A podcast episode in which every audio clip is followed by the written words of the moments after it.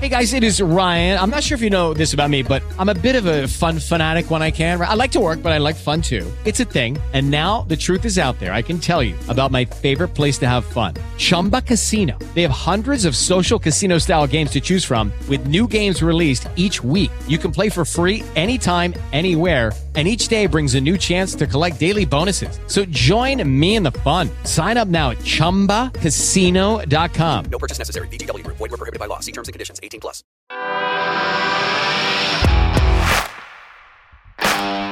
Bienvenido a Esto también es política, el podcast que habla tu mismo idioma, con Mario Girón y Miguel Rodríguez.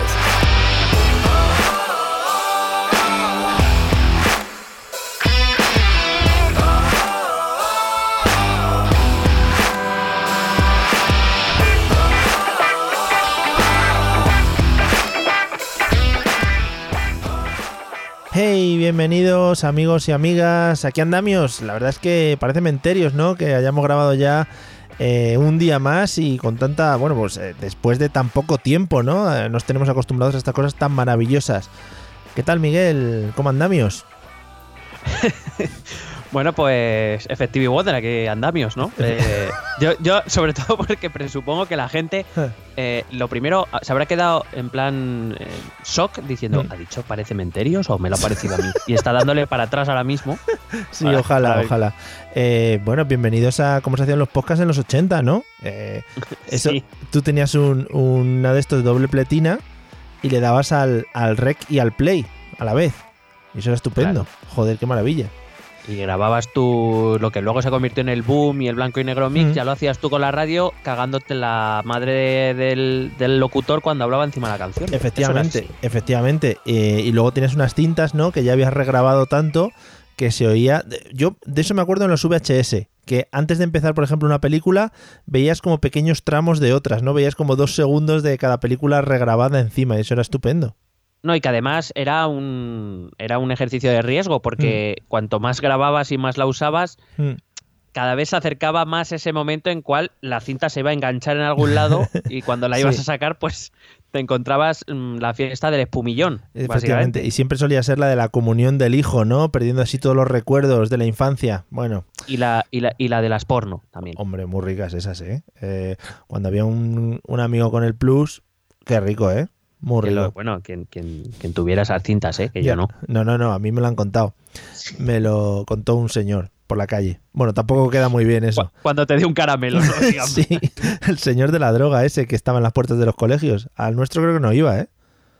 No, no, la verdad es que no, no lo debía tener en la ruta. No, Y mira que, y mira que lo buscamos, ¿eh? Claro, y llamamos y todo. Yo mm, eh, le dije, mándeme un mensaje al Viper, ¿no? Cuando venga. Al que nos dio Coca-Cola, que grande, lo que hizo Coca-Cola por el mundo. Madre mía, la, veces, la de veces que lo usé yo, ¿eh? Cero. Cero veces. Bueno, bueno, te llamábamos a todas horas. Joder, alucinante. Bueno, bueno, pues amigos, después de esta vuelta en la que nos estamos comiendo un bollicao y lo mojaremos en un par de petit suisse, eh, vamos a empezar con el podcast de hoy. Eh, no sé si quieres añadir algo más, de yo que sé, algún saludo o, o algo. Pues un saludo a don Ángel y a don Agustín donde estén. Vaya broma interna buena. Qué bien. Sí, Eh, pues nada, después de, de movernos por este nicho tan amplio que es la gente de nuestro colegio nos escucha, que serán cero personas, vamos al temita de hoy. y nuestros amigos nos escuchan. No, Mario. no, ya te digo, o sea, ni los familiares. Eh, vamos al Temuki de hoy, al Temiki. Eh, ¿De qué vamos a hablar hoy, Miguel? Bueno, pues como me hiciste llegar Sí. Una, una consulta que te hicieron, Sí, o que sí, una propuesta que íbamos, que si hablábamos sobre este, este tema que se ha movido tanto en las últimas semanas sobre el Consejo General del Poder Judicial, sí. pues bueno, pues al lío, porque sabes que a mí me gusta mucho hablar del tema de la justicia y del Poder Judicial, entonces pues yo me animo rápido. Cuando me hicieron la consulta, eh, me escribieron, oye, mira, a ver si podéis hablar del CGPJ. Y digo, oh, yeah. Y tuve que preguntar. Eh, en vez de buscar por Google, ¿no? Que es ya la vaguería misma, ya dije, eh, ¿qué es el CGPJ? Y luego ya quedé como tonto. Entonces ya, bueno, pues ya te lo planteo a ti para que nos enteremos todos. Mario, Hey. tú no eres tonto, Vale, gracias. ¿vale? Tú Vale. eres, en todo caso, inepto, acuérdate. O len- lento. Vale, a inepto sí, claro. Eso lo damos por supuesto. Sí, sí. Ah, Pero vale, muy bien, oye, te puedes dedicar al coaching. Esto es lo que hacen los coaches. hay que Hermano salir de la, mayor, lo voy a presentar yo ahora. hay que salir de la zona de confort, amigos. En fin, Correcto. vamos al lío.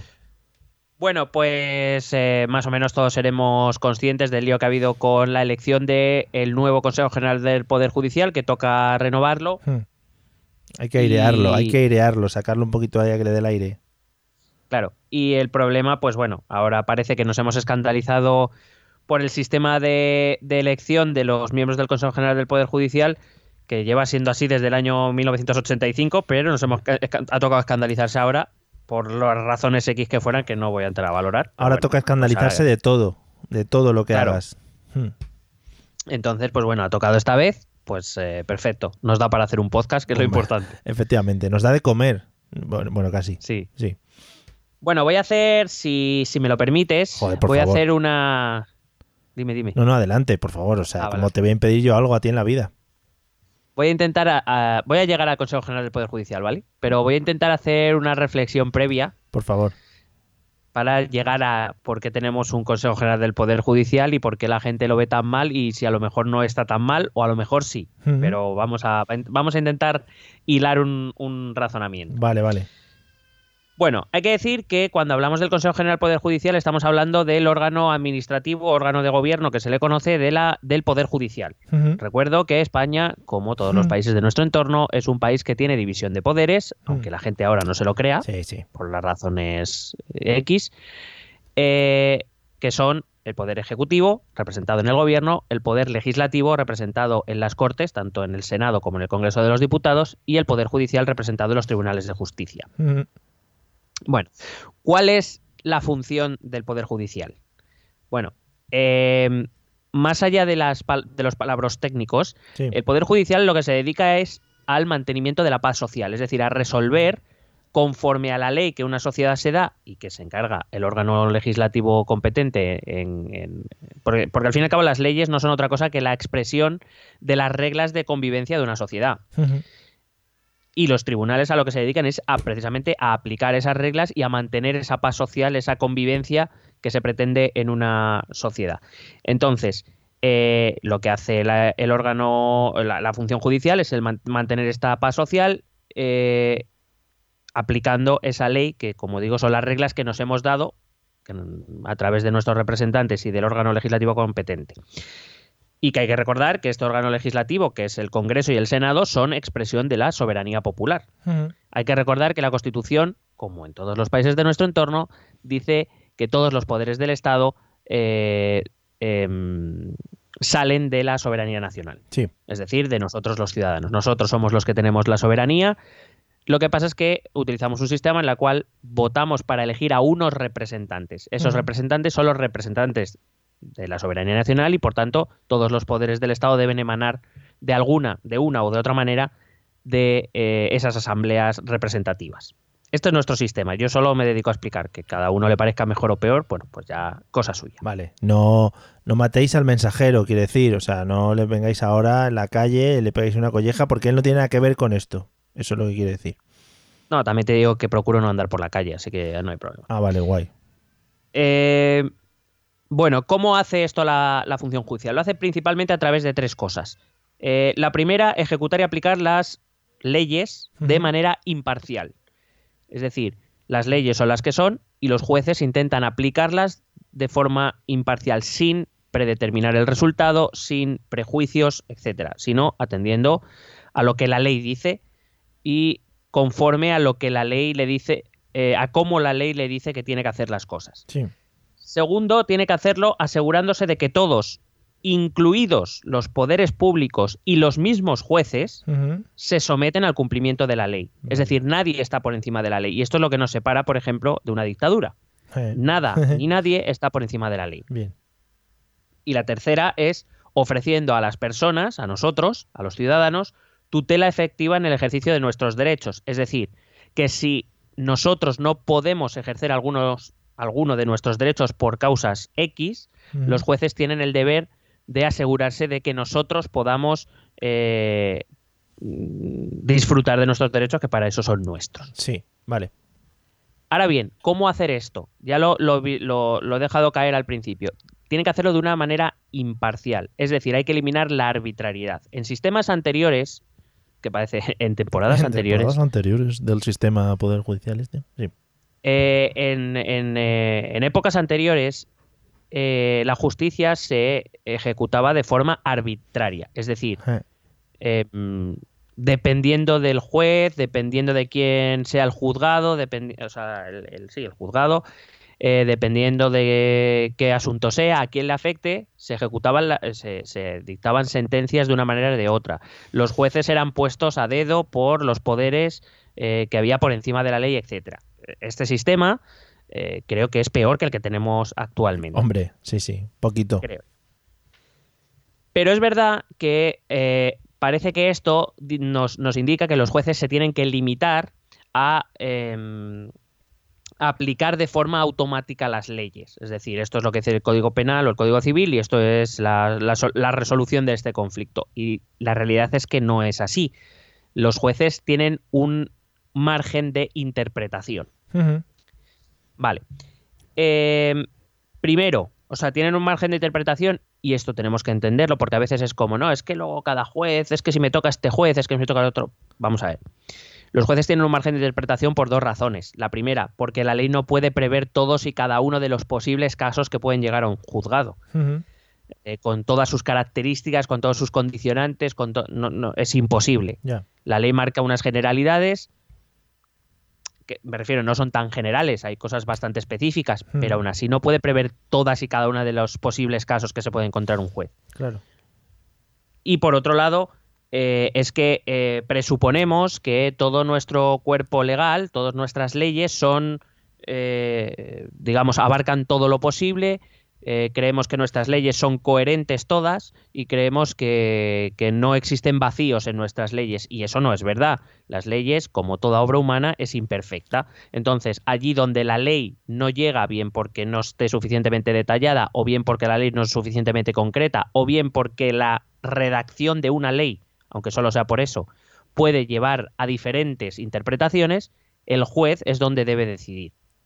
Claro. Si ¿vale? no, O sea que- si no estuviera este grado de, eh, de interpretación por parte de los jueces, eh, se, hubi- se hubiera planteado el hecho de, pues oye, si esto se tiene que acatar sí o sí de esta manera y de esta otra, eh, la incorporación de algún tipo de, de herramienta informática o algo así. Al final es, es juzgar con unos papeles en la mano. No, no le das la posibilidad de, de interpretar nada en lo que dices, ni de, ni de ver el caso en especial en, en cada uno de los casos. Que no sé si en algún momento no sé si habrás leído algo en rollo en plan, en el futuro todo esto podrá ser juzgado por máquinas o cosas de ese estilo. lo veo complicado por eso mismo que te acabo Claro, de decir, porque es. al fin y al cabo las leyes las hacen, las hacen hombres, las hacen y mujeres, seres humanos, Sí. eh, o seres humanes, humanes, Seres o hum- humu- humanes, de humanes, que son todos de humanes. Joder. Pues no, yo la vez que pasé no parecía tan habitado. Ah, bueno, pero ahí está el truco. Ah, vale. La vez que pasé, dice, cuando una vez que estuve allí, joder, como cuando viajé a África. Bueno, No, no, que además, que además que pasé, ¿sabes? Que ni paré ni nada. hombre, no, por supuesto, por supuesto, cuidado, hay que ir con cuidado. Bueno, pues eso, son leyes que, que hacemos los seres humanos. Digo, hacemos, pues yo qué sé, pues si algún día me toca estar en Eh. el Parlamento, pues yo también seré partícipe. Sí, estamos en ello. Eh, sí, recordad, hashtag ETEP en el Parlamento, Sí, en el sí. Congreso. Sí, en lo que sea, aunque sea, yo que sé, si alguien puede colarnos, nos escucha el Bedel de allí del Congreso lo que sea y nos puede decir por qué puerta entramos, yo que sé, cualquier cosa así.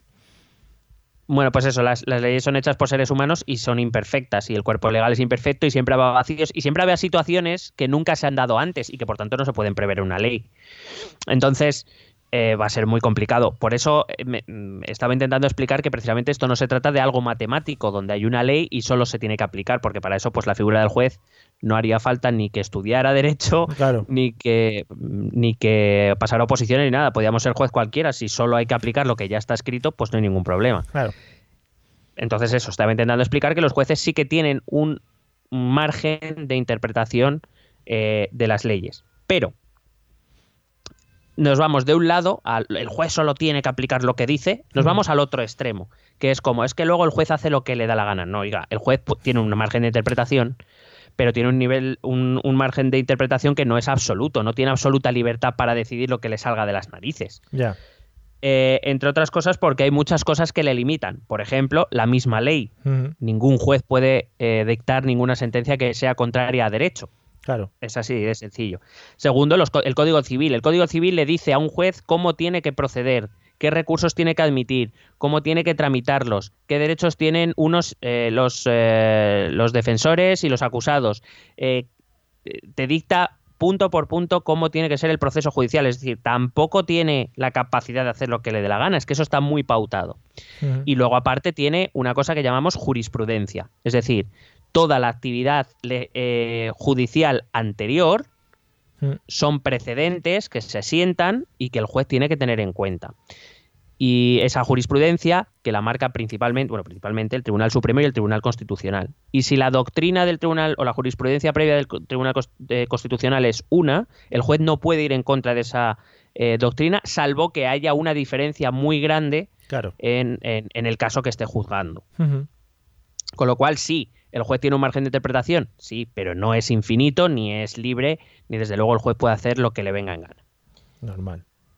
Eh, ¿Esto por qué es? Esto nos da a todos dos cosas. La primera, seguridad jurídica, porque más o menos, dado que es verdad que el juez tiene margen de interpretación, pero está muy limitado, más o menos un hombre formado en el derecho, con las pruebas que se aceptan, las pruebas que se tienen en cuenta y demás, más o menos puede predecir en qué sentido irán las sentencias. Más o menos. Esto nos da seguridad jurídica, todos sabemos a qué atenernos, más o menos. Y segundo, nos da uniformidad y coherencia. Es decir, que no me juzguen a mí por una cosa muy parecida a la tuya, a mí me condenen a 10 años y a ti te pongan una multilla de 20 euros y quedas libre. Ya. No, no sería coherente. Pues eso es eh, la, cómo, cómo funciona la justicia. Creo, eh, me- he querido explicar esto porque, aunque es verdad que dedicamos un capítulo a la- al Poder Judicial, Sí. Es verdad que como teníamos que hablar de muchas cosas, no me detuve en esto y quizá me parecía importante. Y me parece importante y ahora lo, y no te creas que lo voy a relacionar ¿eh? con el Consejo General del Poder Judicial. no es Hombre, que esto por favor. lo haya dicho porque me apetezca. No, no, si yo confío en ti. O sea, tú cuando hilas las cosas, las hilas fenomenal. Me ha apuntado aquí una cosa que te iba a decir para que descanses un poco y, y tragues agua. Me gusta mucho cuando dices, eh, como que imitas a gente que te está hablando y dices, no, oiga, no, oiga, no. Eso me encanta porque es como un, un discurso que te montas tú solo, ¿no? Pero además date cuenta que muy educado porque trato de Sí, usted, sí, de usted. a, este- a esta persona. a esta persona, no, oiga, discúlpeme, ¿eh? Eh, tranquilito. Sí, sí, me Todo encanta. educación siempre. Muy bien, pues nada, seguimos. Así, así me lo enseñaron mis padres. Fenomenal. Un guiño a tus padres eh, desde aquí, gran educadores, grandes educadores. Yo les daría el Nobel de la educación. Si hay, hay Nobel de ese tipo. Probablemente no. Vale, pues nada, pues se han quedado sin el premio. Díselo, ¿vale? Ya, Les, invit- le- vale, les invitaré a cenar o algo. Vale, guay. Espera, que me muero. Échalo, Bien. échalo. Venga.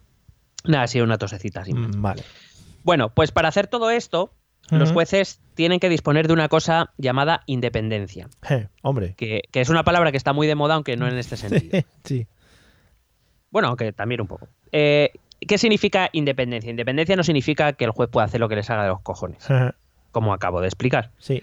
Podemos decir que en este caso independencia sería un sinónimo de autonomía. Autonomía significa que tenga su capacidad de decisión dentro de los márgenes que le permiten las limitaciones que él tiene. Y sobre todo autonomía respecto a los otros dos poderes del Estado, al poder ejecutivo y al poder legislativo. Sí. Es decir, que sus decisiones no, no puedan depender de posibles actuaciones y o represalias, vamos a llamarle, de los otros dos poderes del Estado. Para preservar esta independencia, eh, algunos países se inventaron este órgano de gobierno, que cada país lo llama, bueno, los países que lo tienen, que no todos lo tienen, eh, eh, nosotros lo llamamos Consejo General del Poder Judicial, es un órgano, eh, digamos, que se dedica a llevar la gestión y administración de la función judicial. ¿Por qué? Porque aquellos países que no lo en aquellos países que no tienen este tipo de órgano, quien hace esas tareas, y por esas tareas hablo de gestionar el presupuesto, nombrar algunos presidentes de sala, eh, eh, llevar todo el tema de formación de jueces, etcétera, todo eso lo lleva el Ministerio de Justicia. Es decir, me encanta cómo nos quejamos de que el Consejo General del Poder Judicial es un órgano politizado cuando en aquellos países donde no existe un órgano similar, quien lo hace es el Ministerio de Justicia directamente. Claro, al final supongo que eso tendrá que ser un poco cachondeo. Cada vez que cambien el gobierno, intentarán cambiar también la elección de, de sus jueces. Claro, o sea, quiero decir, es que como, como todo sistema tiene su- sus ventajas, sí, y sus inconvenientes, y sobre todo, como todo sistema, eh, dependerá mucho de la ética con la que se maneja ese sistema. Hay países, por ejemplo, los países nórdicos, donde el ministro de Justicia es quien, o el Ministerio de Justicia es quien se dedica a todo esto, pero se respeta de forma escrupulosa la independencia judicial desde el propio ministerio. Sí, vaya. ¿vale? Ahora, tú pregúntate, en España, tú simplemente por, por tu idea, tu sensación, ¿tú crees que si en vez de un Consejo General de Poder Judicial, que tiene sus problemas, ¿eh? Y Sí. tiene sus, sus desventajas, Sí, sí. Pero si en vez de eso lo dirigiera el Ministerio de Justicia directamente del Gobierno de España, Claro, ¿cómo lo verías? Es que justamente por eso te he hecho esa apreciación. Es decir, claro, yo estoy acostumbrado aquí a que el que entra en el gobierno haga y deshaga con sus cosas. Entonces, por eso te digo, pero claro, pones el caso de los países eh, nórdicos eh, y, y pues eso, pues supongo que si, eh, si tienen esa, esa forma de, de- de tratar ese, ese órgano, dirán, oye, pues si un tío es bueno de- dentro como juez y tal, pues vamos a dejarlo, independientemente de quién esté gobernando. Pero claro, aquí en España eso se ha dado muy pocas veces.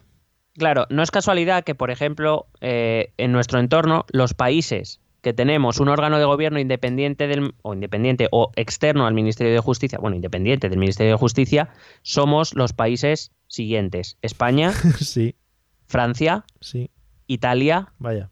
y Portugal. Claro, ahí estamos. No es casualidad.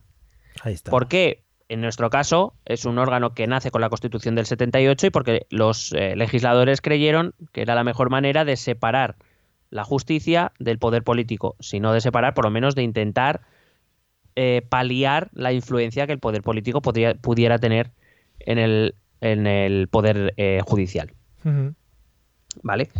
Entonces, en realidad esto es una cuestión no resuelta. ¿Qué sistema es mejor o qué sistema es peor? Pues no lo sé, es que dependerá. Si a mí, por ejemplo, en, en Dinamarca no tienen ningún problema. El ministro de Justicia hace las funciones, o el Ministerio de Justicia hace las funciones que hace aquí el Consejo General del Poder Judicial, pero allí no tienen ningún problema. ¿Por qué? Porque la gestión es transparente, porque el control sobre la función pública es mucho mayor, etcétera, etcétera.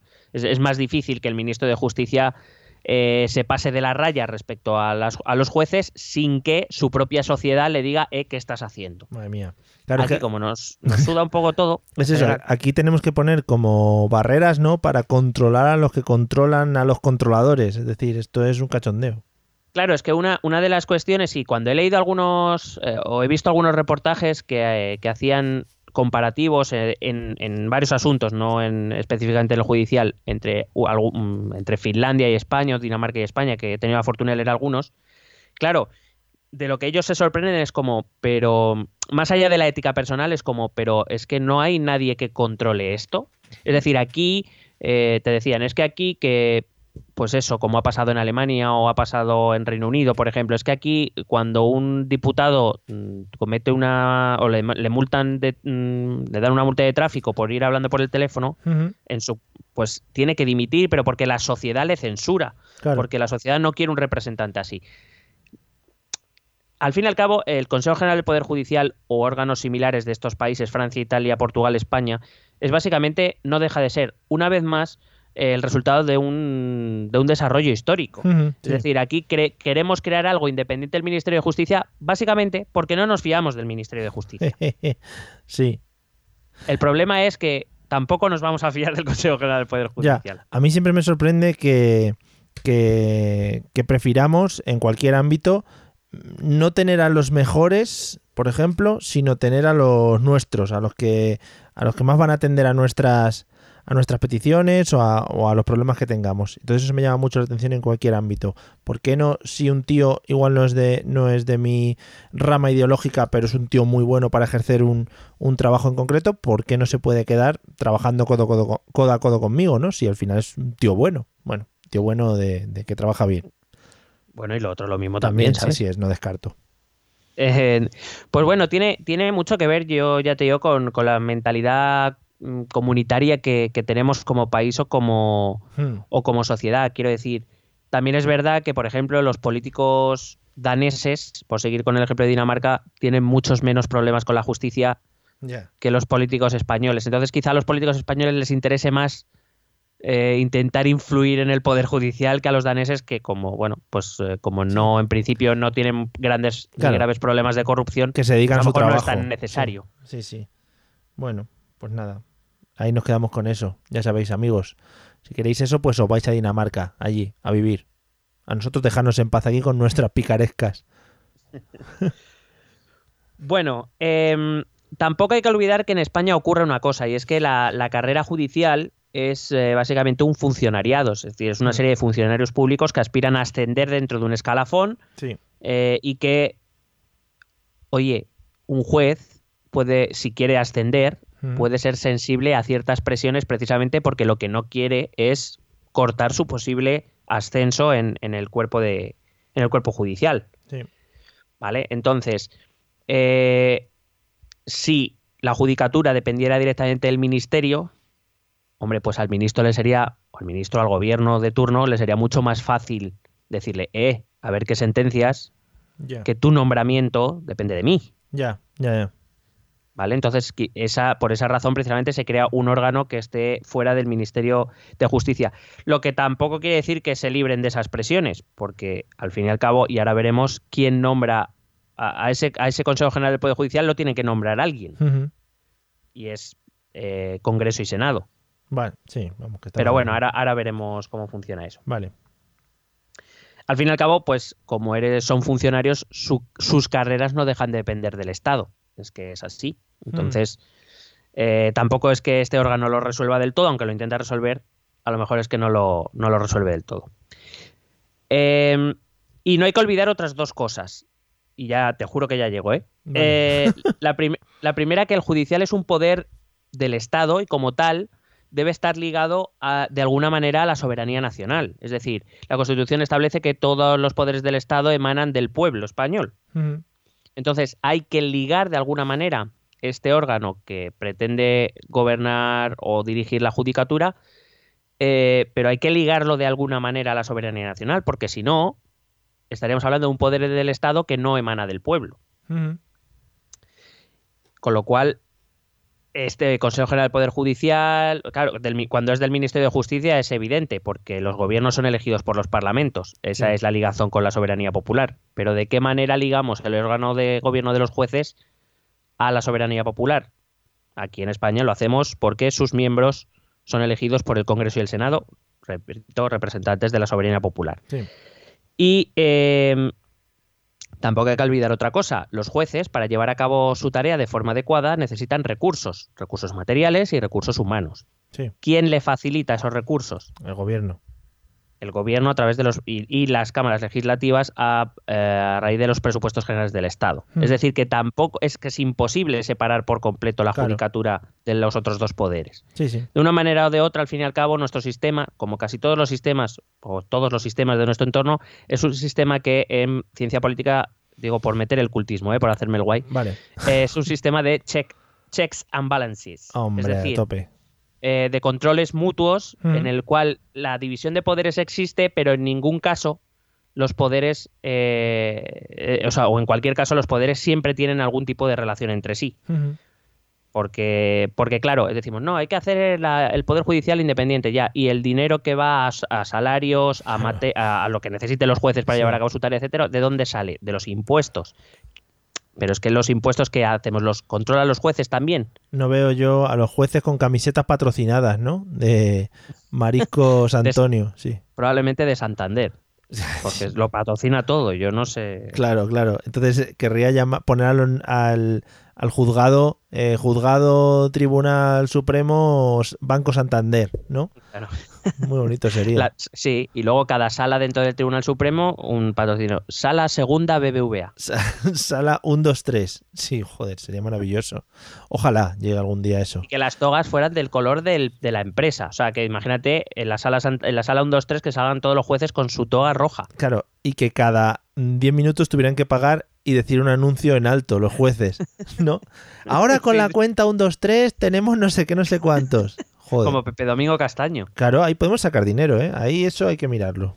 Oye, pues Hay que puede moverlo. ser, una, podría ser una manera. A lo mejor de esa manera no vemos la influencia que puedan tener en la justicia. Claro, nosotros igual podemos patrocinar un juez de, bueno, de un pueblo de Zamora, ¿no? Que está Sí, ahí. Un juez de paz. Un juez de paz, sí. pobrecito. Sí, sí, le ponemos ahí una camisetilla y ala.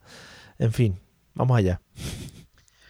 Bueno, eh, como ya te avanzaba antes, la- esta cuestión para, para ver estas tensiones que hay entre los poderes, este, estas relaciones que tienen entre ambos, cómo intentamos eh, salvaguardar la independencia judicial, etcétera, pues los países de nuestro entorno se han llegado a dos posibles soluciones. O bien se, se de- se depende del Ministerio de Justicia, o bien se crea un órgano especial eh, que ocurra en ello. Y ahora ya ha llegado, el nuestro se llama CGPJ, Consejo General del Poder Judicial Ahí está. Que es un órgano, repito, inspirado en los modelos francés e italiano, que fueron los primeros en Europa en torno a, lo- a finales de los años 40, tras la Segunda Guerra Mundial, y que en nuestro caso se forma con 21 miembros, de los cuales 20 son vocales y un presidente. Joder. ¿Vale? Como ah, lo que se elige desde el poder eh, legislativo eh, son los 20 vocales, y luego esos 20 vocales eligen a un presidente. Vale. O eso así es como está puesto, porque ya hemos visto con la noticia que parece ser que tampoco es así. Y ahora lo explico para quien no haya estado muy atento a la actualidad. Bueno, de estos 20 vocales, 12 tienen que provenir de la magistratura, son jueces y magistrados. Eh, se eligen de la siguiente manera. La- em, las asociaciones profesionales, bueno, sabéis que, lo, pues si no lo sabes yo lo explico también. Los jueces no se pueden sindicar No. Pero sí pueden asociarse eh, profesionalmente, es decir, crear asociaciones exclusivamente de jueces. Hmm. Los- le pasa lo mismo a los fiscales.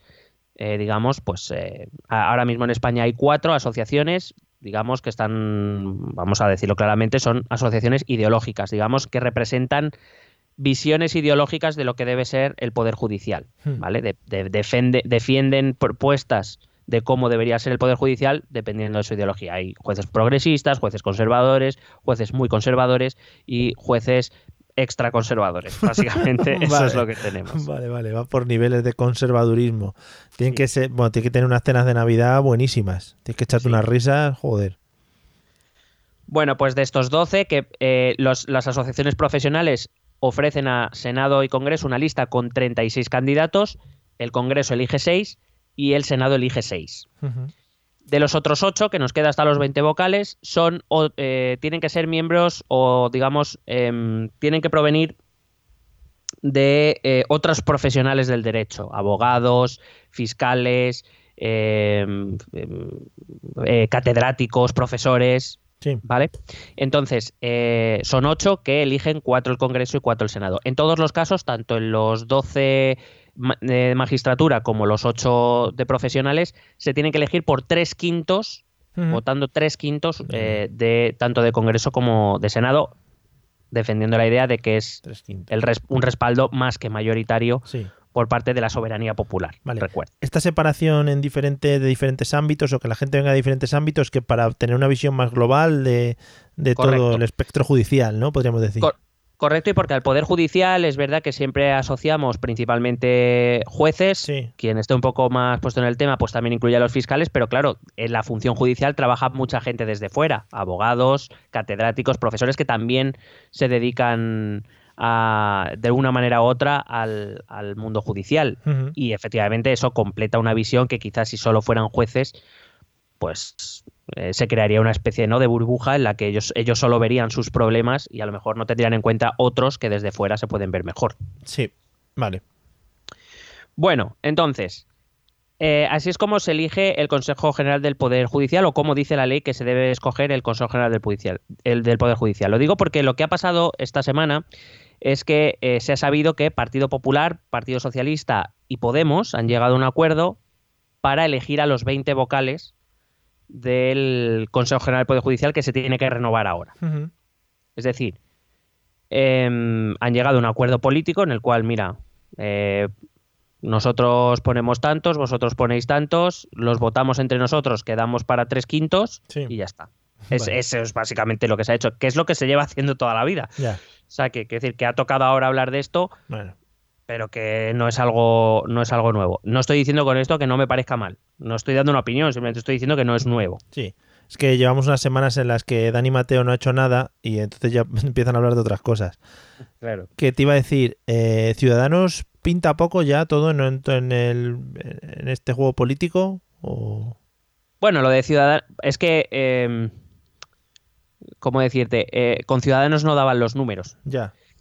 Es decir, partido, para empezar, eh, los dos que son necesarios son Partido Popular y Partido Socialista. Sí. Y el Partido Socialista, Lleva le gusta o no, sí. eh, claro, tiene que ir con Podemos porque es básicamente quien le está. Lo poco que se está sosteniendo es gracias a Podemos. Y entonces Ciudadanos no pinta nada. Es verdad que Ciudadanos se ha puesto muy digno diciendo nosotros no queremos participar de esta farsa, a los al gobierno de los jueces lo tienen que elegir los jueces, que ahora voy a ir con eso, etcétera, etcétera. Pero vamos, básicamente es porque no la han invitado porque no es necesario y que es más fácil ponerse de acuerdo entre tres que entre cuatro o entre cinco. Sí, sí, es sí. así. Vale. Bueno, entonces, eh, cuando se anuncia este acuerdo, resulta que sale a la luz un WhatsApp del portavoz del Partido Popular eh, de- en el Senado, Que me eh. Cosidó, es que no me acuerdo del nombre, vamos, Cosidó, que es un prenda, ¿eh? hay que decirlo. O sea, es un prenda que yo lo que me sigue admirando es que esta gente siga ahí como si nada. Claro, hombre. O sea, Cosidó es un tío que la lía, ca- cada tuit que pone sube el pan.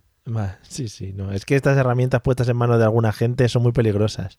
Y, y bueno, en ese WhatsApp venía, era un WhatsApp de, eh, que iba dirigido a sus senadores, es decir, al grupo parlamentario popular en el Senado, diciéndoles, bueno, voy, voy a intentar poner en contexto. El problema está en que en el grupo parlamentario, por lo menos del Senado, deduzco que en el Congreso también, pero ese WhatsApp, de momento, el WhatsApp de Casado no ha trascendido, Sí. o el de Dolores Montserrat no ha trascendido pero el de Cosido sí. Entonces es porque dentro del grupo de los grupos parlamentarios populares o dentro del, del Partido Popular, em, lo- digamos los que no son primera, los que no deciden, Sí. ¿vale? Los, los que le dan al botón que les dice el tío que señala con un dedo o con dos dedos lo que tienen que votar, Sí. no están muy contentos porque su partido haya llegado a un pacto con el Partido Socialista. Vaya. Desde la llegada de Casado hemos visto que la guerra Casado-Pedro Sánchez, eh, que si ahora rompemos relaciones, que si no sé qué, que si no sé cuántos, Mm. nos- ¿para qué? Para al final llegar a un acuerdo con el Partido Socialista para repartirnos el Consejo General del Poder Judicial. Entonces, en un afán de tranquilizar a sus propias filas, este Cosidó, de este Lumbreras, les envía un WhatsApp en el que dice que, eh, que fijen, fijaos lo que hemos conseguido. Hemos conseguido, por- porque el acuerdo era, nos repartimos los 20 vocales y vamos a elegir de presidente a Manuel Marchena, que es Mm. un juez conservador. Esto es así. O sea, Sí. yo hay cosas que no voy a negar. Es un juez conservador. Con esto tampoco estoy presuponiendo, y esto es una de las cosas también que voy a hablar, de que por ser conservador ya va a hacer lo que el PP quiera. Ya.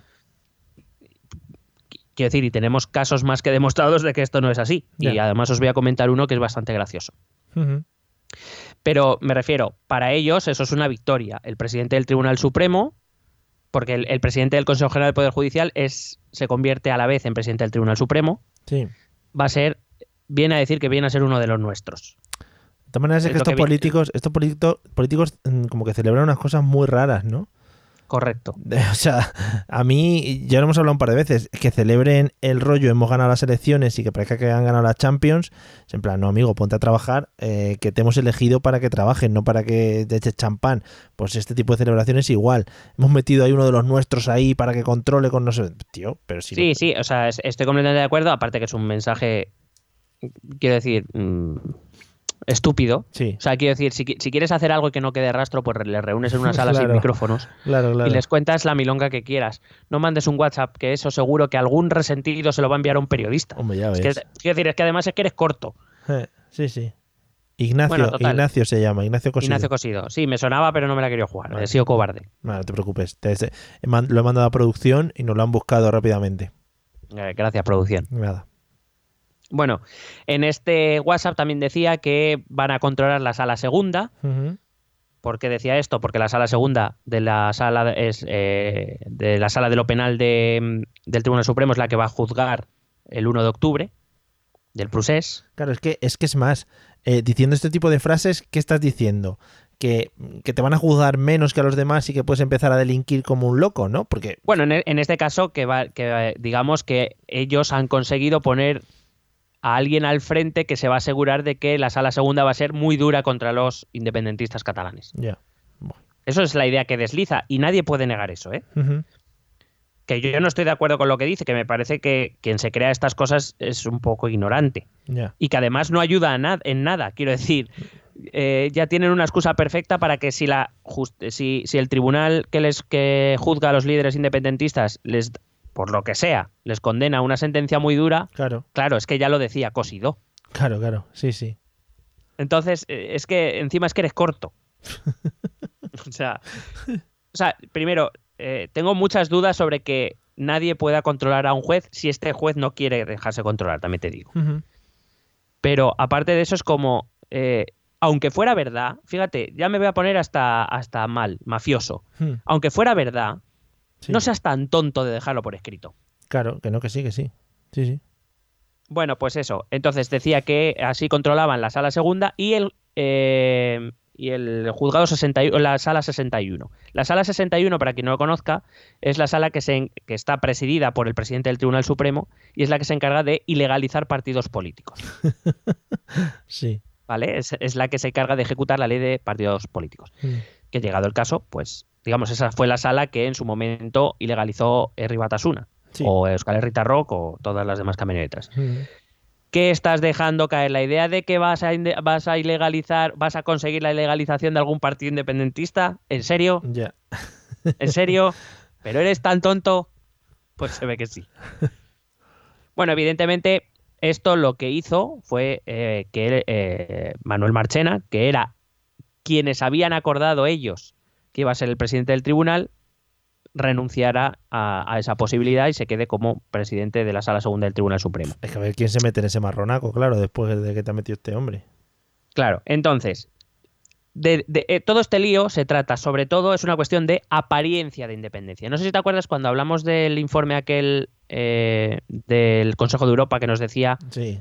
Que sobre todo nuestro problema no era tanto de independencia como de apariencia de independencia, que también era importante, la transparencia, que los ciudadanos sientan confianza en su justicia. Sí. Que está bien que la justicia funcione, y de hecho todos los informes nos dicen que nuestra justicia funciona. El problema es que aparentemente parece que hay cosas raras. Ya, ya, ya. Sí. Y cuando unos ciudadanos no sienten confianza en su, propia, en su propio sistema judicial, pues es un problema. Entonces, este informe lo que nos decía es hay que tomar medidas que ahonden en la transparencia y en la apariencia de independencia del órgano de los órganos judiciales. Y claro, luego sale este WhatsApp y dices, pues de puta madre, vamos en la buena dirección. Claro que seguramente, a ver, eh, que no sea el único que lo piense, pero es que es el más tonto. Entonces, Correcto. claro. Entonces, la cuestión es, em, el sistema debería ser que el Parlamento, y el, el Senado y el Congreso eligen a los 20 vocales y estos ya, una vez nombrados, eligen un presidente de manera libre. Pero claro, si lo que sale a la luz es que ellos ya han llegado al acuerdo de quién va a ser el presidente, es como encima estos jueces van a hacer lo que les dicen, pues volvemos a las mismas. Pero qué, qué- qué independencia ni qué leches. ya, ya. O sea, yo que sabes de sobra, y lo he demostrado muchas veces en los podcasts, que soy un defensor plenamente de los jueces y de su independencia, sí, pero es que hay cosas que yo ni siquiera yo puedo defender. claro. O sea, que habéis, o sea, realmente el presidente del, del Tribunal del Consejo General del Poder Judicial no va a ser quienes quieran sus vocales, sino quienes quieran los partidos políticos. Pero y que realmente ya la culpa ya no es solo de los partidos políticos, sino de los propios eh, vocales que se prestan a este, a este show, ¿no? Claro, pero por eso te hablaba antes de que de la necesidad, o sea, de la de la posibilidad de que estos jueces se plieguen a ciertas presiones por el hecho de que no dejan de estar en una carrera funcionarial, en un cuerpo eh, funcionarial y que lo que no quieren es arriesgarse a perder sus posibilidades de ascenso. Ya. Pero que bueno, que se ha sabido, a posteriori se ha sabido de... eh, o sea, que esto ha ocurrido siempre, eh, vuelvo a repetir. Pero ha habido casos en los que eh, en algunos momentos incluso los propios vocales se han querido revelar y votar a otra persona y al final, por lo que sea, no ha ocurrido. Por lo que sea. Siempre, por lo visto, siempre se ha votado a, a quien este pacto, principalmente entre Partido Popular y PSOE, ahora se ha unido Podemos porque tiene algo de influencia, Mm. pues eh, es lo que ha ocurrido hasta ahora. Entonces, eh, claro, todo esto no hace más que respaldar la idea que está muy extendida entre la ciudadanía de que los jueces, y, lo- y en este caso de los vocales del Consejo General del Poder Judicial, son representantes de partidos, no son profesionales independientes. Claro. Y la verdad es que, em, repito, yo no creo que sea tanto como se dice. No digo que no existan casos, Sí. pero yo creo que en general los jueces sí que actúan de manera independiente y creo que en muchos casos lo demuestran. No puedo negar que haya casos en los que sí, sean, Como- digamos, agentes infiltrados. Como todo, sí, sí. Pero, pero claro, esta- estas cosas no ayudan a hacer que la ciudadanía cambie de opinión o de, o de percepción, al fin y al cabo. Eh, porque, por ejemplo, los vocales, una vez son nombrados, ya no pueden ser revocados. Su mandato es de cinco años, además no pueden ser reelegidos, es decir, que su actividad no, no tiene por qué estar ligada a ningún partido. Ya. Ellos pueden actuar durante esos cinco años. no tienen y que dar, y no, no tienen que dar cuentas a nadie. Claro, y teniendo en cuenta que además para la siguiente no van a poder ser reelegidos ya, o sea, no tienen que darle cuentas a nadie, efectivamente, con lo cual pueden actuar libremente. Y en el 99,9% de los casos actuarán lib- libremente con su criterio jurídico, que será diferente del de otros vocales, y allí se pegarán e intentarán tomar decisiones. Claro que para eso está también. Claro, pero, pero desde luego mm, es verdad que hay, que hay que actuar un poco más sobre la transparencia y sobre todo sobre esa apariencia, ¿no? Que, que- que también el, el ciudadano sienta eh, la seguridad de que sus jueces son independientes. Pero claro. eh, además no hay que olvidar otra cosa, y esto también hay que dejarlo claro, y los ciudadanos deberíamos ser conscientes de esto. Los jueces son personas. Claro. Claro, y tú dices, bueno, es una obviedad ya, pero es que a veces se nos olvida. Sí, sí. Eh, el hecho de que son personas significa que, oye, sí, su función hace que no se deban, no se deban plegar a presiones, pero oye, los humanos tenemos momentos de debilidad, eso es así. Sí. No hay que olvidar que los jueces son personas y por tanto tienen ideología. Es que no podemos tener jueces que no tengan ideología. Sí. Eh, de hecho, por ejemplo, tienen asociaciones profesionales que reflejan su ideología, que defienden una visión ideológica del sistema judicial. Pero eso no nos debe hacer pensar automáticamente que cuando están ejerciendo su función profesional se dejan llevar o ven un caso en función de su ideología, Claro. porque no ocurre. Es que yo creo que tú lo has dicho en algún otro podcast de los muchos que llevamos ya, que si dejamos de confiar en el Poder Judicial, eh, ¿hacia dónde coño vamos a ir? Claro, es que al fin y al cabo volvemos a lo mismo, es que quien resuelve los conflictos de una sociedad es el Poder Judicial. Ujú. Aparte, eh, por eso he, querido hacer la entradilla para decir que es verdad que los jueces tienen un margen de maniobra, un margen de interpretación, que es lo que todo el mundo le achaca a que un juez haga una sentencia a otra, que es ese margen de interpretación que por supuesto tiene que ver con su ideología. ¿no? Pero que recordemos que ese margen de interpretación está muy, muy limitado y que además nuestro sistema, y esto para quien quiera saber más que vaya al podcast dedicado al Poder Judicial, es un sistema muy garantista en el cual incluso si un juez decide pasarse todo por el forro y dictar una sentencia ideológica, Sí, siempre tiene un tribunal superior que le va a corregir, claro. Ujú. porque se recurre y se corrige. Y al final hay un tribunal que ni siquiera es español, que es Ujú. europeo, que le acabará corrigiendo si su sentencia no es adecuada. Claro. O sea que en el, propio, el propio sistema judicial tiene mecanismos de corrección en caso de que algún juez decida actuar como le salga de las pelotas. Ujú. Puede ser una pregunta así que igual se va un poco. eh, estos mecanismos, que no sé si lo hablamos ya, puede ser que mucha gente los utilice eh, no buscando esa corrección, sino buscando que le den a él el, mm, ¿cómo se dice? Que le den la razón en este caso. Es decir, pues si este tribunal no me lo coge, lo subo al tribunal de no sé dónde, si no al de no sé dónde, si no al de la Haya. Ese tipo de cosas. Bueno, pero eh, los recursos, quiero decir, deben presentarse de manera que haya, o sea, cuando, eh, si yo recibo una sentencia y yo decido recurrir a una instancia superior, Sí, yo tengo que presentar un recurso por escrito. ya. Y lo primero que tiene que hacer ese recurso es, eh, digamos, tener una base sólida sí. de que puede haber alguna posibilidad de que la sentencia pueda ser cambiada por ese tribunal superior. Por eso está primero, se presenta un recurso y este se tiene que admitir a trámite. Si se admite a trámite es porque quien ha leído ese recurso entiende que puede existir la posibilidad Vale. de que esa sentencia no se ajuste correctamente o bien a la jurisprudencia, o bien al código, o bien a lo que sea. Que en ningún caso es eh, una, una, una enmienda al juez, sino Mm. simplemente pues que a lo mejor Sí, el juez sí. no ha tenido en cuenta algunas cosas que el Ajá. Tribunal Superior sí va a tener en cuenta. Claro. Y si no se admite será porque el caso es claro, porque el recurso no tiene fundamento y por tanto Claro, no vamos a perder el tiempo con O eso. sea que hay mecanismos de control incluso para estos mecanismos de corrección, o sea que está todo bastante hilado y bastante sujeto.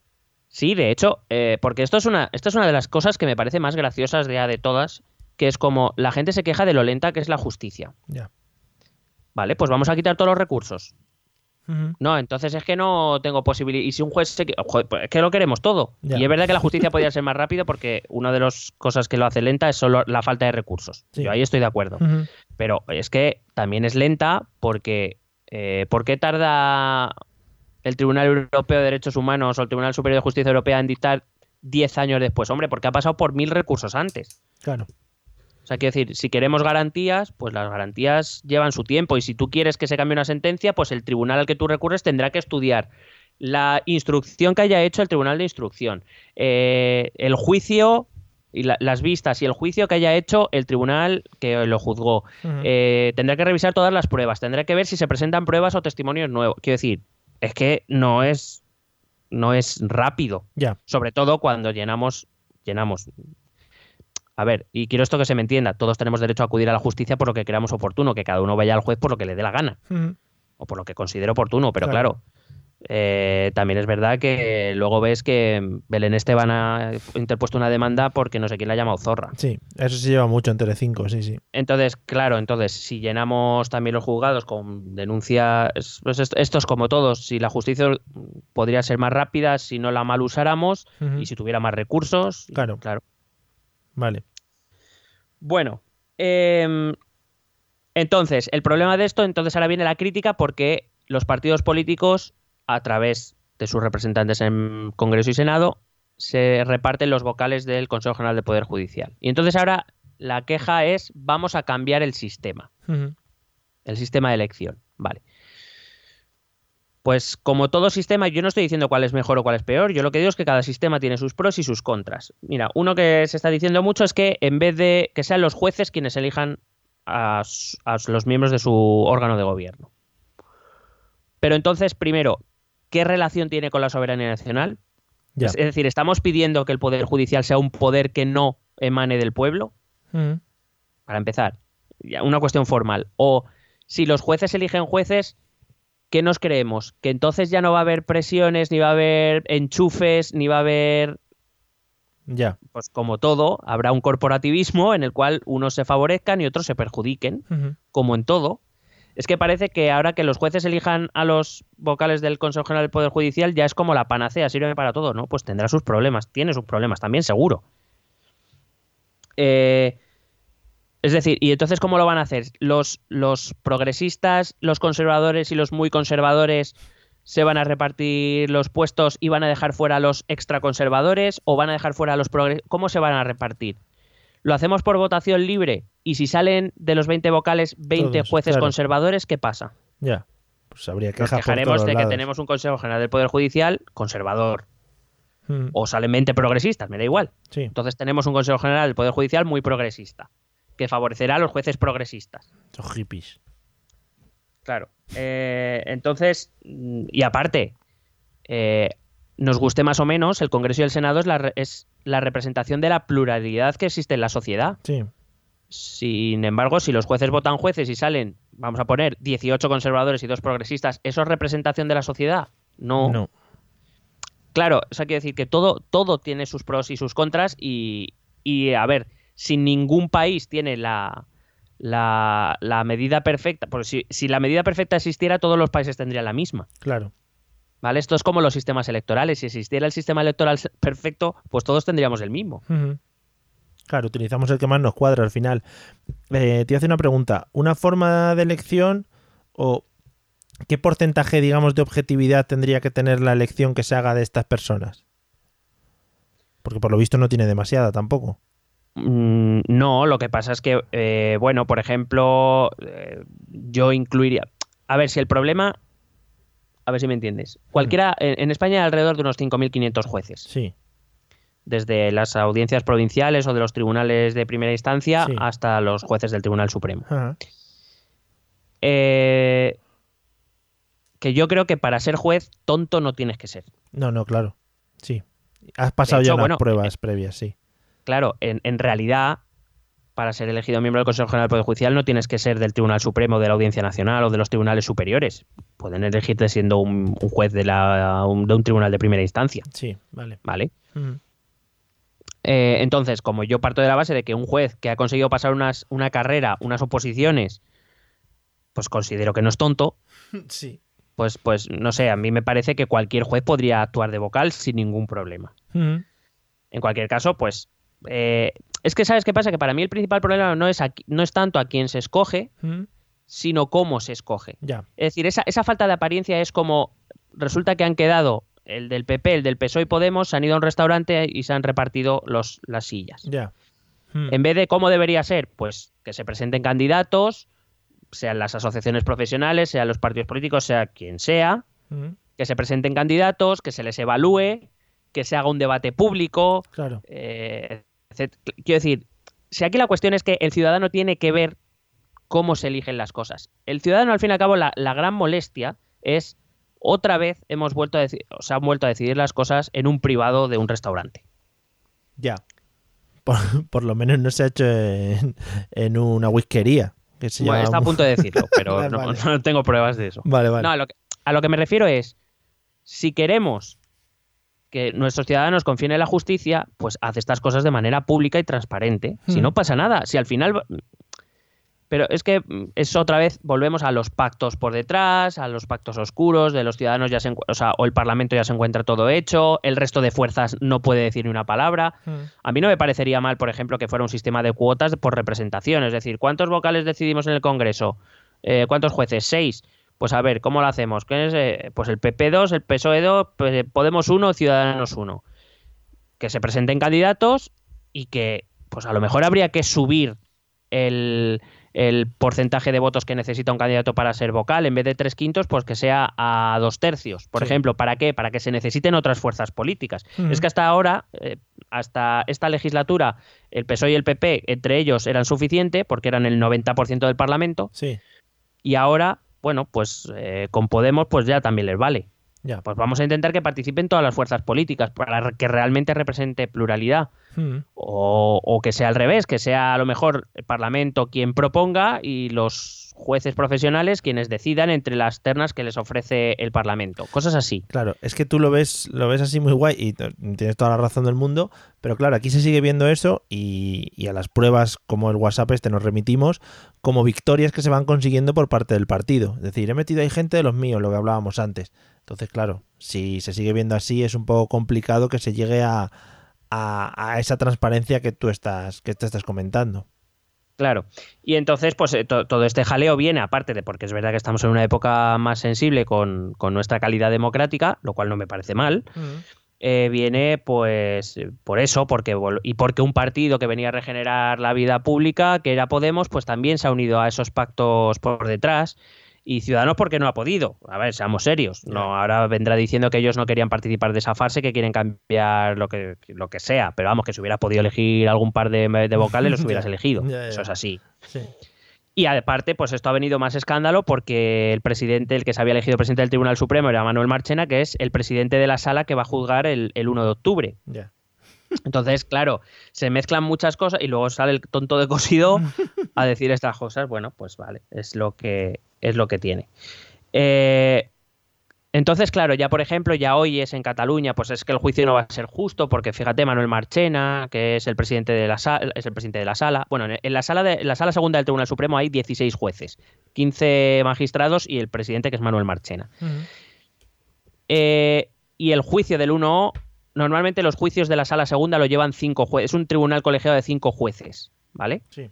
Es decir, hay cinco jueces, precisamente, o sea, no se lo dejan a uno solo. Es un tribunal Claro. formado por cinco jueces con visiones diferentes, con criterios jurídicos diferentes, que van a tener que debatir sobre las pruebas, etcétera, etcétera. Es decir, se intenta siempre, al un- formar un tribunal plural de cinco jueces, se intenta precisamente que no haya arbitrariedad. Es decir, el, el uno puede decir, volverse lo que decir, no, a estos hay que meterlo a todos en la cárcel porque Sí, España es una. Soy juez y como puedo, no. Pues habrá otros cuatro que le dirán, ¿dónde vas?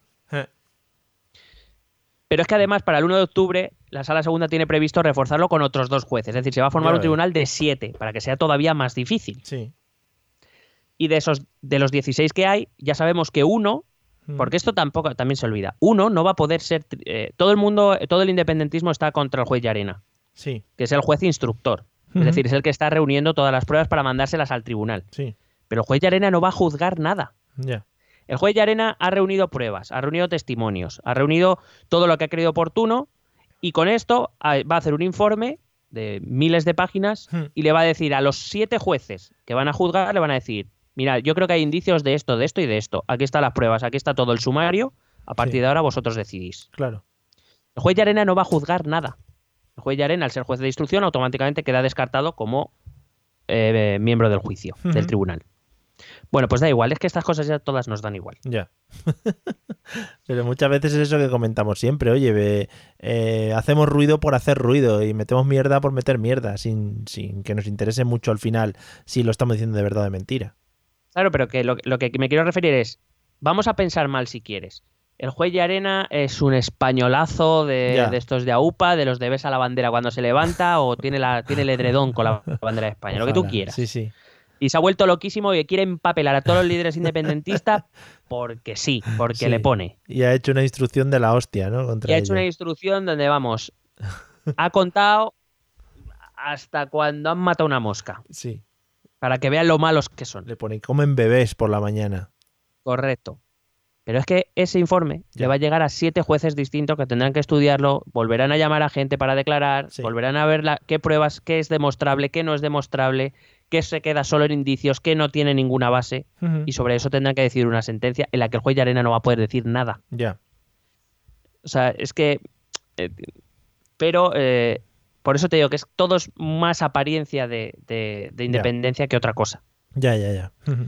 Y solo quería acabar dos cosas. Vale. Eh, la primera, muy, muy rápidas. La primera, eh, si los jueces no fueran independientes. Recuerdo que el Partido Popular ha tenido el poder eh, por mayoría absoluta durante cuatro años. Sí. Si los jueces no fuesen independientes, eh, pues Jaume Matas no estaría en la cárcel, Francisco Granados no estaría en la cárcel, Sí. el Partido Popular no habría sido condenado por Gürtel, eh, a- em, Ana Mato no, es- no hubiese tenido que dimitir, Rodrigo Rato no estaría en la cárcel. Sí. Quiero decir, eh, además es que eh, no sé si, si sabes que a, a, mm, bueno, Zaplana ha estado en la cárcel o está en la cárcel, Sí. Camps ha sido juzgado, eh, el, bueno, el yerno del rey está en la cárcel, Rita Ba- Ah, no, Rita Barberá, no. Está, está en lo alto. Con esto, lo que me quiere. Ah, bueno, lo que decía es que, eh, por ejemplo, uno de los jueces que ha juzgado la trama valenciana de Gürtel ujú. fue director general con un gobierno del PP, de la, de la Generalitat Valenciana, y, y ha dictado sentencia en contra del PP valenciano. Claro. Quiero decir, porque incluso aunque él le hubiese gustado muchísimo poder sentenciar que el PP valenciano era inocente, Ujú. Pero es que no. claro, pero no- es que si no las pruebas dicen Sí. lo que dicen, él es que él no puede hacer lo que le dé la gana. Ya. Ajá. Sí, más que nada que va, va también, pues eso, igual, va en contra de su carrera profesional, el que él meta la pata tan flagrantemente, aposta. Claro, y, y en eso tienes mucha razón. Eh, magistrados de, de, mm, de prestigio, como es, por ejemplo, Manuel Marchena, quiero decir, Manuel Marchena es un, es, el pre- es un presidente de sala del Tribunal Supremo, que no se llega ahí porque sí. Ya. Podrás, te podrá gustar más o te podrá gustar menos. Ya, ya. O habría que ver cuántos conocen la trayectoria profesional de Manuel Marchena. Ujú. Que bueno, eso es otro tema. Pero me refiero, es, es- no va a poner en peligro su prestigio, su carrera profesional, porque el señor Cosido le apetezca mandar un WhatsApp a su gente diciendo mira cómo controlamos la justicia. ya, ya. Pues evidentemente que no, ni su independencia. Si ha llegado ahí es precisamente, eh, sobre todo, por su buen hacer profesional, si no, no entiendo que nadie llegue ahí. Y luego el último, que es algo que también sucedió hace poco, que, que también se ha escandalizado mucho a la gente porque el gobierno ha cesado al abogado del Estado, Ujú. porque el abogado del Estado quería defender en la causa del 1 de octubre, quería defender rebelión y el gobierno quería que defendiera sedición. Y entonces, como eh, el abogado del Estado dijo que él iba a defender rebelión, el gobierno cesó al abogado del Estado y entonces ha armado la de San Quintín también. Ya. Y a mí, sinceramente, es, es como símbolo de no sabes cómo funciona el tema. Quiero decir, para, para que lo entendamos. Eh, el abogado del... eh, tenemos que diferenciar abogado del Estado y fiscalía, porque también es verdad que la gente, como no domina el, a lo mejor el, el- el vocabulario, se creen que es lo mismo. Sí. Fiscalía es un organismo independiente que defiende la legalidad. Independi- y es independiente de cualquier otro poder, incluido del gobierno. Es verdad que el, que el fiscal general del Estado lo nombra el gobierno, pero una vez es nombrado, y eso sí que lo explicamos, El fiscal general es completamente autónomo y además es que el gobierno ya no le puede cesar tampoco. Y como tampoco puede ser renovado, igual. pues es que sus, sus actuaciones no dependen de lo que el gobierno quiera. El caso del abogado del Estado es diferente. El abogado del Estado es el representante del Estado en, eh, en las cuestiones legales. Sí, claro. Entonces, Sí. para que nos entendamos, es como si el abogado del Estado fuera el abogado y el Estado y el gobierno, perdón, es el, cliente. Claro, si no le está representando en lo que el cliente quiere. Claro, si el cliente considera que su abogado no está haciendo lo que él quiere o que no está actuando como él quiere o que no defiende las cosas que a él le interesan o Claro. como a él le interesan, pues lo lógico en cualquier otro caso, en mi caso es que si mi abogado está haciendo algo que yo considero que no es oportuno, pues lo lógico es que le diga, oye, muchas gracias, toma el finiquito y me voy a contratar otro abogado. Bueno, pues con el caso del abogado del Estado es igual, solo que en ese el cliente es el gobierno y ya está. Sí. Me parece que se ha montado una escandalera. Pues oye, si el gobierno. Está, está claro que el gobierno, cuando defiende esa edición, lo que está haciendo es una declaración política. Ya. Y además cuenta con que sabe que Fiscalía y la acusación particular están van a defender rebelión. Es decir, que no es que de repente la rebelión ya desaparezca del juicio. Son conscientes de que la Fiscalía va a defender rebelión. Es más, otra muestra de la independencia. Si el gobierno hubiera podido influir en, en la Fiscalía, la Fiscalía no hubiera presentado acusación por rebelión. Ya. Pero es que la Fiscalía no recibe órdenes del gobierno. Ya. Bueno, las puede recibir. Pues, Quiero decir, puede. re- Yo no sé si al fiscal general del Estado alguien le llama y le dice, oye, tal. El fiscal general del Estado hará lo que crea conveniente. Sí. Y entonces aquí vemos un claro caso donde la fiscalía, recuerdo, la fiscal, eh, el fiscal general lo, mm, eh, lo pone el gobierno y en este caso el fiscal general del Estado, la fiscalía va a defender algo que el gobierno no quiere que se defienda, que por eso ha despedido a su abogado. O sea que otra muestra más de la, de la independencia. Sí. Pero vamos, que, que está claro que el PSOE ha querido hacer una declaración política diciendo que solo van a defender la sedición, pero que, que te- te- entendamos eso, que es que el abogado del Estado es como si fuera el, el abogado contratado por el gobierno para ir a la causa correspondiente. Ya. Y luego, repito, la Fiscalía podrá defender lo que le dé la gana, la Abogacía del Estado podrá defender lo que le dé la gana, eh, las defensas de los líderes independentistas defenderán lo que les dé la gana, Claro. la acusación particular defenderá lo que le dé la gana y al final siete jueces, conforme a las pruebas y conforme a derecho, decidirán una sentencia. Sí. Es- es- eso es todo. Todo lo que rodea eso, o sea, todo lo que se diga además es absurdo. Vale. Eh, en, eh, una última pregunta antes de que des por finalizado. Digamos que en parte de culpa o la gran mayoría de culpa se la podemos echar a nuestros políticos que deberían quedarse un poquito callados con respecto a todos estos temas. Hombre, desde luego, eh, todo representante público que hace cosas como la que ha hecho Cosido u otras miles de declaraciones que se hacen. A mí, a mí la frase que más me encanta es cuando un político empieza diciendo yo respeto las sentencias, pero. Ya. Pues si respetas las sentencias, no sé para qué dices, pero. Te callas. Claro, o sea, quiero decir, si lo que vas es a criticar una sentencia desde un punto de vista jurídico, que puede ser discutible, me parece perfecto. Si lo que vas a decir es mm, qué malos los jueces cuando hacen una sentencia que van en contra de los míos o qué buenos cuando hacen una sentencia a favor de los míos, casi mejor cállate. ¿eh? Y así les ayudas un poco. Porque si de hecho fuera verdad que hay, hay jueces tuyos que van a hacer sentencias a favor de los tuyos, coño, pues un poco inteligente, ¿no? Intenta, ¿sabes? No ser tan clarito para que la gente no se lleve esa impresión. Es que al fin y al cabo es una cuestión casi diría de inteligencia. Y desde luego los...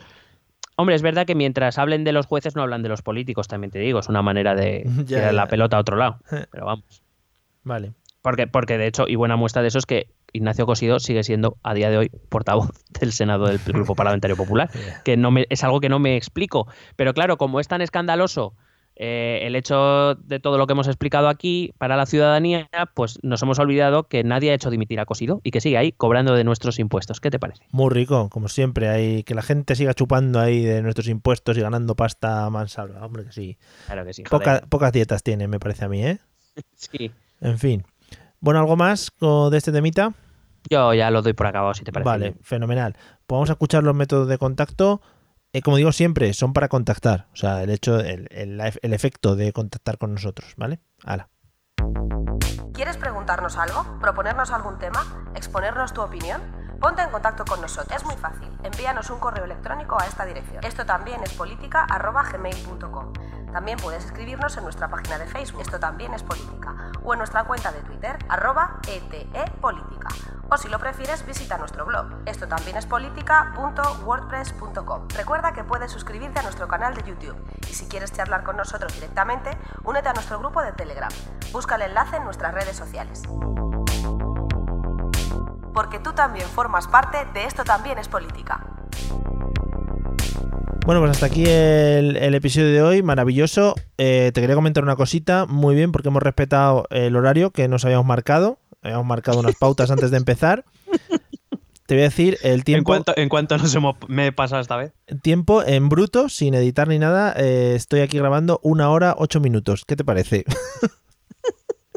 Que no, que no- yo me enrollo mucho. media hora, habíamos dicho. Media hora habíamos dicho. Madre mía. Som- Perdón, perdón, perdón, No, no. es que me enrollo mucho. No, somos, somos podcaster pro y esta cosa Empiezo, ya es- empiezo a saltar de temas y luego tú me haces preguntas y yo mismo me voy a otros temas. Claro, sí, culpa sí. mía, culpa mía, lo siento. Nada, no te preocupes, hombre. Eh, no te vamos a echar de este podcast. Se quedaría un poco flojo, cogería bastante, pero no, te mantenemos, ¿vale? No estás nominado. Pido, pido disculpas, pero bueno, dentro de lo malo, quiero que toda España sepa, bueno, y parte del extranjero que Sí. sepa, que, que sí, que podía se- haber seguido hablando más tiempo, pero que es para que puedas ver la gala de Operación Triunfo. O sea, he cortado ahí justo antes de Ah, que vale, empiece. vale, vale. Me voy a poner, no he visto ninguna. Si quieres que vea esta, pues ya me engancho con esta. No he visto ni una, ¿vale? He ah, bueno, hoy, hoy canta el, el Famous este canta Bruno Mars, ¿no? Sí, sí, sí, sí. Vale. Además que... es, es la que canción. Mola, mola mucho ser negro. Sí. Oye, pues yo me quedaría con esa frase, ¿no? Eh, se, la, sí. se la podemos vender a Benetton. Bueno, o, o- o mola mucho ser negre, que hay que ser inclusivo, acuérdate. Negre. Mole, meche. ¿Sabes? ¿Sabes que hay uno, un concursante que habla todo el rato en femenino? Joder, madre mía, vaya, vaya turra, ¿no? Que está dando. Eh, bueno, quiero decir, a mí, por ejemplo, no me parece mal porque ahora mismo eh, son dentro hay ocho y seis son chicas y dos chicos. Y bueno, sabes que mm, O si, hay una mayoría femenina se puede utilizar femenino, o sea que no Sí. me parece incorrecto, a mí no me suena mal. Pero que sí que está dando mucho que hablar a la gente. La gente se, se, se calienta mucho con ese tema. Digo, bueno, pues nada, muy bonito. Vale, bueno, pues eh, nada, desde aquí desear mucha suerte a los cantantes, cantantas, cantan, cantontos, ¿no? Cantontos, de esos hay muchos. en general. Y, y nada, la gente, pues espero que hayáis disfrutado de este episodio. eh, conozcáis un poquito más lo que es el, el Consejo de Gobierno del Poder Judicial. eh, el Consejo, Consejo General, General. Joder. ¿Ves? Y lo acabamos de hablar. Parece que lo hemos grabado otro día y no me acuerdo, pero no, lo acabamos de grabar hace cinco minutos. Y nos vemos en el próximo episodio, que será maravilloso. Vale, amigos, hasta la próxima. Pesete.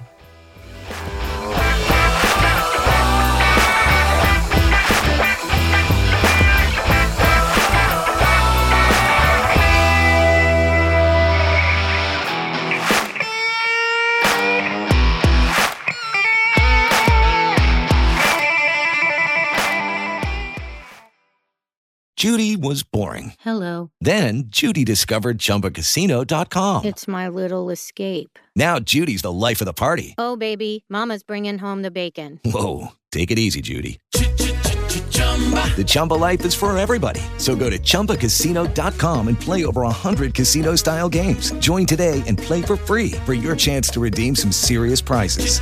chumba ChumbaCasino.com. No purchase necessary. Void where prohibited by law. 18 plus terms and conditions apply. See website for details.